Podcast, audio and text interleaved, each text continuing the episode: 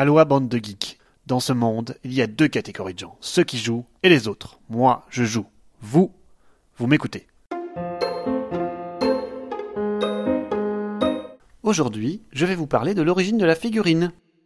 Mon grenadier est à portée. Il se déplace de 5 cm et utilise son attaque pour éliminer la troupe en contrebas. Yahoo Ah Je suis pris à revers. La troupe de blindés arrive par le côté, dans ne sait où. Ils vont faire tomber ma prise de position. Ah, ces petits soldats, je les aimais beaucoup. C'est un peu de cette façon que j'ai découvert ce petit objet représentant un personnage ou un objet qu'est la figurine. Pour nombre d'enfants, les figurines étaient, sont encore, allez soyons fous, ont toujours été un jeu fort amusant rempli d'histoires rocambolesques qui occupaient nos après-midi. Il n'y avait pas vraiment de règles précises, mais qu'est-ce qu'on s'amusait.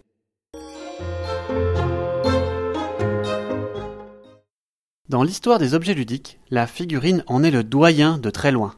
Avant d'inventer une pièce ou un sablier, l'homme a voulu se représenter sous la forme de petites statuettes en os et plus tard en terre cuite. Cela se passait au temps des premiers hommes. L'objet avait déjà un rôle représentatif, à la fois ornemental et ludique. Aujourd'hui, qu'en est-il? La figurine connaît un développement immense et fait plus que jamais partie intégrante de notre quotidien. Elle est fabriquée aussi bien pour amuser nos enfants en véhiculant des marques, pour former de terribles confrontations dans les wargames, pour agrémenter nos jeux de société et leur donner vie, pour remplir nos étagères de bibelots de toutes les époques, des santons à Star Wars en passant par les figurines d'une époque ou civilisation que nous affectionnons. Tant d'utilisation des figurines qu'il m'est impossible d'être exhaustif. Pensez donc, aujourd'hui les figurines sont connectées pour mettre un peu de concret dans nos jeux vidéo. C'est ce que proposent Skylanders ou les amiibo de Nintendo plus récemment. En y réfléchissant bien, les figurines ont toujours leur rôle premier, un rôle représentatif à la fois ornemental et ludique.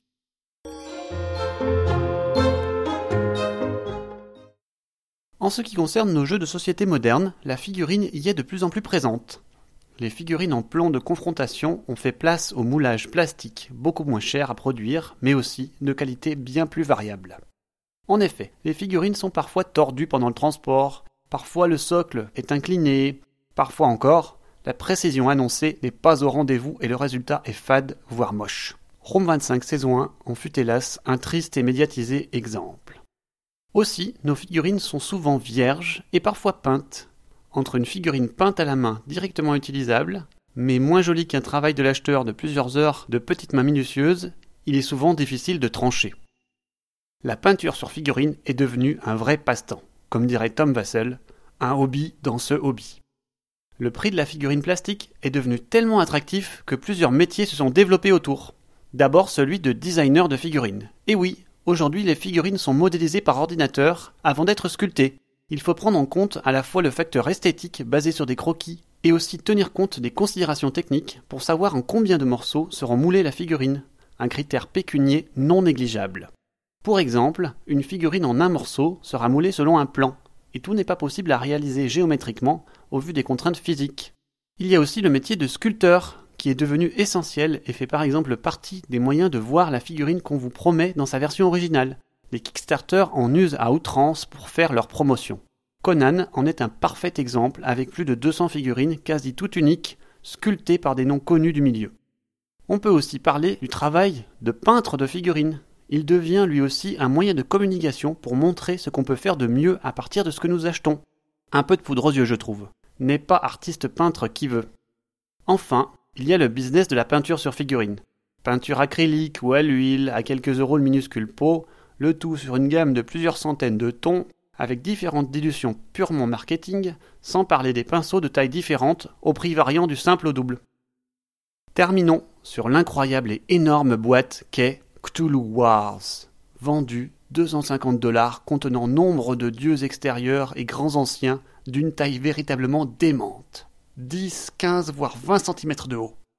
L'Améritrash, ce style de jeu de société souvent plein à craquer de figurines, eh bien l'Améritrash a de beaux jours devant lui.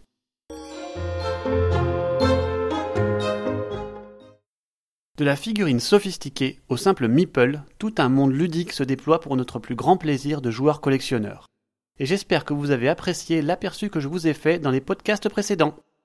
La boucle est bouclée, rendez-vous à la rentrée pour la saison suivante. C'était la Minute le Geek, propulsée par Ludovox. Trêve de blabla et place au jeu.